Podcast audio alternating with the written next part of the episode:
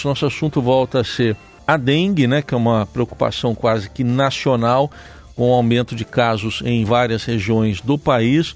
O Ministério da Saúde, por enquanto, descarta uma epidemia em nível nacional, mas essa semana a ministra Anísia Trindade reconheceu que há surtos epidêmicos localizados, principalmente no Rio de Janeiro, também no Acre, no Distrito Federal em Minas Gerais foram alguns dos, algumas das localidades citadas pela ministra. Bom, para entender um pouco mais a situação que estamos vivendo, convidamos para uma conversa o infectologista e professor da Faculdade de Medicina da USP, Marcos Bolos. Professor, um bom dia. Obrigado pela presença aqui na Eldorado. Bom dia, Heisen. Bom dia a todos os ouvintes da Eldorado. A seu dispor, Heisen. Bom, inicialmente a gente queria uma avaliação sua com base em toda a sua experiência. Eu me lembro até de uma entrevista que a gente estava fazendo com o senhor aqui sobre Covid e que o senhor nos fez um alerta para a dengue, na época para o crescimento da dengue. É, em que estágio a gente está? A gente está no estágio epidêmico mesmo? É, nós temos epidemias, como a ministra falou, elas são epidemias em alguns locais do país e, e tem vários estados que ainda não, não, não existe dengue de maneira importante. É, obviamente ela está crescendo bastante, né? É, é, possível que este ano nós tenhamos a maior epidemia da história brasileira de dengue, né? De dengue é, porque nós está uma conjuntura de fatores que propiciem essa epidemia de maneira importante. Quais sejam, primeiro, é, é, a mudança climática. Né? O meio ambiente modificou bastante, está passando o Ninho, que faz com que você tenha extremas temperaturas com chuvas muito intensas, facilitando a proliferação do vetor, do Aedes aegypti. Então, isso facilita muito. Segundo, estão, está disseminando o dengue 2, que estava, não era tão intenso, e aparecendo um novo, um novo ator aqui, que é o dengue 3, que está surgindo em alguns lugares, que ainda não está impactando no número de casos, mas provavelmente no transcorrer dos próximos meses ele começará a impactar. Então nós temos uma conjuntura de fatores que é, mostram que nós temos que ficar muito, muito atentos nesses próximos dois meses. E, eh, professor, tem a ver muito oh, esse surgimento da 2 e da 3 com, com o que? O que, que acaba levando esse surgimento maior da dengue 2 e da dengue 3? Bom, dengue 2 já tinha sido introduzida há uns três anos, mais ou menos, com maior intensidade, chegando, aumentando, aumentando, aumentando. Porque o que acontece? Se você tem é, um indivíduo com dengue, vem o vetor, se tiver muito vetor, o caso do Aedes, ele pica e vai passando para outro. Isso vai sendo em progressão geométrica, vai crescendo muito. Dengue 2 estava já frequente em vários estados, mas de repente só o dengue 1 que está aí o mais intenso há muito tempo. E aí começou a aumentar, aumentar, aumentar, e hoje nós estamos com o dengue 2 já contribuindo para uma epidemia muito importante em vários estados. E aparece o dengue 3. Como ele aparece? Alguém que vai para um local que tem dengue 3, os lugares mais frequentes são o sudeste asiático, que tem mais, um pouco na África, na ocidental. Aí o, o vai lá, ele pega o dengue 3, vem para cá e se expõe com os nossos vetores. Como nós temos muito, muito Aedes, ainda mais por essas questões climáticas, então é fácil de uma pessoa que chega aqui ser picada pelo Aedes e isso começa a aumentar. E aí passa de um para outro, para outro, para outro, e aumentando em progressão geométrica também. Hoje nós temos a detecção do dengue 3, por exemplo, tem, tem aqui em São Paulo, tem no Rio de Janeiro, tem em alguns estados, né, Minas Gerais, e, a, a, a, expectativa né, não é otimista com relação a isso, porque ele tende a aumentar mesmo, né? Então pode ser que ainda este ano o impacto do dengue 3 seja bastante grande. E, e quais o, as diferenças básicas, professor, que o senhor aponta entre esses? Eh, a 3 é, é mais perigosa? Veja, não, não, eles são muito parecidos com relação à doença. É, aparentemente, o que dá doença um pouco menos intensa é o 4. Mas eles são muito parecidos com relação à doença. O que, o, qual o problema quando vem uma nova, um novo dengue, um novo tipo de dengue? É porque dengue é uma doença que dá imunidade permanente por toda a vida. Se você tiver o dengue 1, por exemplo, você nunca mais vai ter o dengue 1. Se tiver o dengue 2, é a mesma coisa, o 3 é a mesma coisa. Porém, os casos graves, eles estão caracterizados quando você tem um segundo tipo de dengue depois do, de seis meses a três anos após o primeiro tipo de dengue. O que acontece? Quando você tem dengue, tem uma imunidade. Essa imunidade sua, ela protege contra os outros tipos de dengue por seis meses. Aí a, a imunidade heteróloga, que a gente chama de contra outros, começa a diminuir, e nesse período de diminuição, de reconhecimento é, de, de, imunidade, nesse que vai de seis meses a três anos, é, se você é picado tem outro tipo, aí existe, vamos supor, uma não é, reconhecimento desse novo tipo pela imunidade, então você tem uma espécie de uma, de uma revolução imunológica, então você começa a ter uma doença em que os vasos começam a haver sangramento outras coisas mais, então aí que vem o dengue grave. Então, é, o que nos preocupa quando aparecem novos tipos é em local onde está ocorrendo o dengue. Como no país todo quase está ocorrendo dengue, então é preocupante sempre. O dengue 2 que está circulando, mas começa a aumentar, em pessoas que tiveram dengue tipo 1, que ainda continua a maioria no país, e, entre seis meses e três anos, se pegar o dengue 2, pode ter uma doença hemorrágica, uma doença mais grave. A mesma coisa acontece com 3. Se a pessoa teve dengue 1 ou 2, seis meses a três anos depois tiver o dengue 3, você pode ter uma doença mais grave. Uhum. Esse é o mecanismo de gravidade, isso que preocupa. Muito bem, ficou muito claro aí com a sua explicação, professor.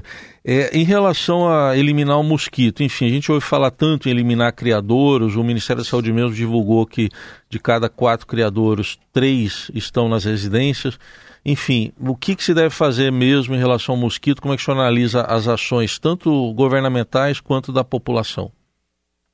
Veja, é, é, esse é um, é um tema curioso que mostra como nós não estamos é, muito empenhados com relação a isso, né? Todos nós sabemos há muito tempo que quase 80% dos focos estão dentro das casas, onde é, o poder público não pode atuar de maneira intensa, apesar que eles entram, às vezes vão lá conversar, mas o que tem que fazer, cada um tem que procurar observar se você tem água na sua casa parada. Por exemplo, você vai no quintal, se após uma chuva, se você tiver, por exemplo, um copo descartável com um pouco de água, se você tiver um pneu jogado lá que tem um acúmulo de água, aí começa a ter criações de novos de focos do, mosquito. Se você olha, é, se a caixa d'água estiver destampada, se após uma chuva você tem uma calha entupida ou o ralo está com água acumulada, o mosquito é, é, é uma doença urbana, ela não é uma doença rural. Ou seja, quando é rural, você vai lá, você tem que ir na casa do mosquito para pegar a doença. Aqui não, o mosquito está na nossa casa.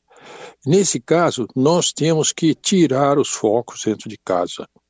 Infelizmente, é, nós, é, no nosso, quando a SUSEM ainda existia, o pessoal começou a acompanhar anualmente, e anualmente os, a, a, os focos estão nos mesmos lugares, nas mesmas casas, ou seja, ah, nós não cuidamos bem da nossa casa nesse sentido para evitar dengue. Se você não tiver mosquito em casa, se seu vizinho não tiver mosquito em casa, você não vai ter dengue dentro de casa. E esse é o foco maior. O poder público tem que atuar de maneira intensa, não só na conscientização desse processo, como também nas áreas públicas, nos prédios públicos, no, em, em, locais abandonados, em cemitérios que ficam água depois de uma chuva, ou seja, em locais públicos e, em, em locais abandonados, o governo precisa estar atuando.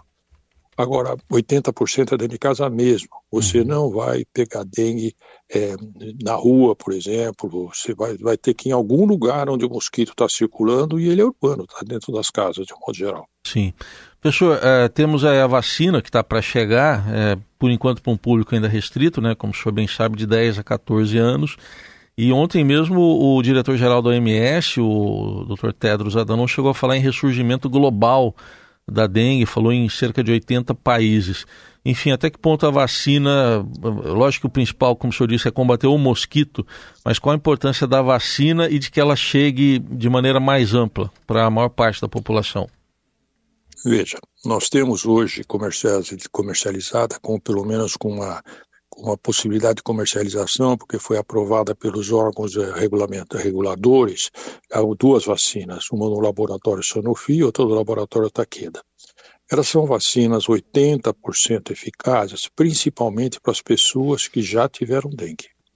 Porque ela evita, se você tiver esse segundo dengue que eu falei, a gravidade. É, ela é menos protetora para quem nunca teve dengue. ela protege menos, talvez 60%, mas ela, ela, geralmente, até porque no caso de uma das vacinas, a da Sanofi, ela teve problemas quando você deu a primeira dose para crianças, com a pessoa teve o dengue depois, foi uma doença dengue grave, então ela não está recomendada em determinadas faixas etárias, mas e, e por isso uh, tem que se preocupar. Qual o problema dessas vacinas? A vacina da Sanofi, que não está sendo utilizada, mas são três doses. A vacina da Takeda são duas doses. Então você precisa dar uma segunda dose, e a maior parte é população adulta, porque ela está indicada para a população adulta. E a pessoa tem que vacinar depois. Então, ela, ela operacionalmente é mais difícil. É, e, e, o laboratório, até agora, não tem uma capacidade, como a, é, uma nova vacina, não tem capacidade produtiva grande. Então, ele não dispõe de muitas vacinas. Ele ofereceu para o Brasil 32 milhões de unidades de vacina, que dá para 16 milhões de pessoas. É, é, um número irrisório perto da dimensão do, da, da, do problema no país. Então, por isso que a ministra, o Ministério da Saúde, ele determinou os locais, ela vai ser para regiões mais endêmicas, onde ela protege mais é, as pessoas das regiões endêmicas, e por isso não, não, não vai ser disponível para regiões menos endêmicas. Por exemplo, São Paulo não terá vacina, a não ser quando disponível em clínicas privadas.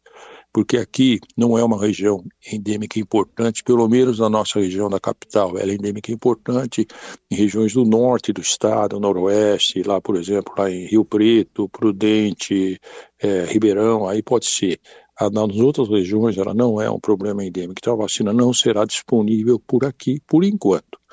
Enquanto isso, o Butantan acaba de publicar uma, um, uma, um trabalho no New England Journal of Medicine, um dos mais prestigiosos revistas médicas, mostrando que a vacina que está sendo produzida no Butantan é tão eficaz quanto as anteriores, mais abrangente, quer dizer que foi usada em criança com sucesso e com uma dose só. Esta seria a vacina ideal se nós tivéssemos disponível agora. Mas a, a vacina nossa, a do Butantan, ela vai provavelmente é, para passar pelos órgãos reguladores este ano e só o ano que vem vai estar disponível ainda em quantidade pequena. Quando nós tivermos é, uma vacina como a do Butantan, com uma dose só, em quantidades intensas, isso vai ser de grande utilidade para todos. Por isso que o próprio o diretor-geral da Organização Mundial de Saúde tem, tem buscado aqui no Brasil cooperar para a produção da vacina, contribuindo, porque ele acha que essa vacina pode ser uma vacina que como, resolver problema em várias partes do mundo.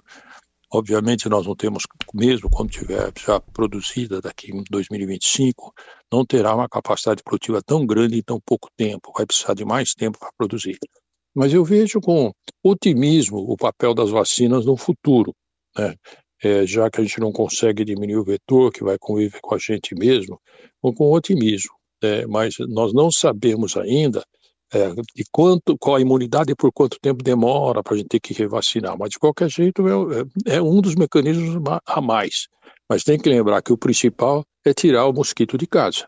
Se você tirar, não tem dengue. Então aí não precisa vacina, não precisa mais nada.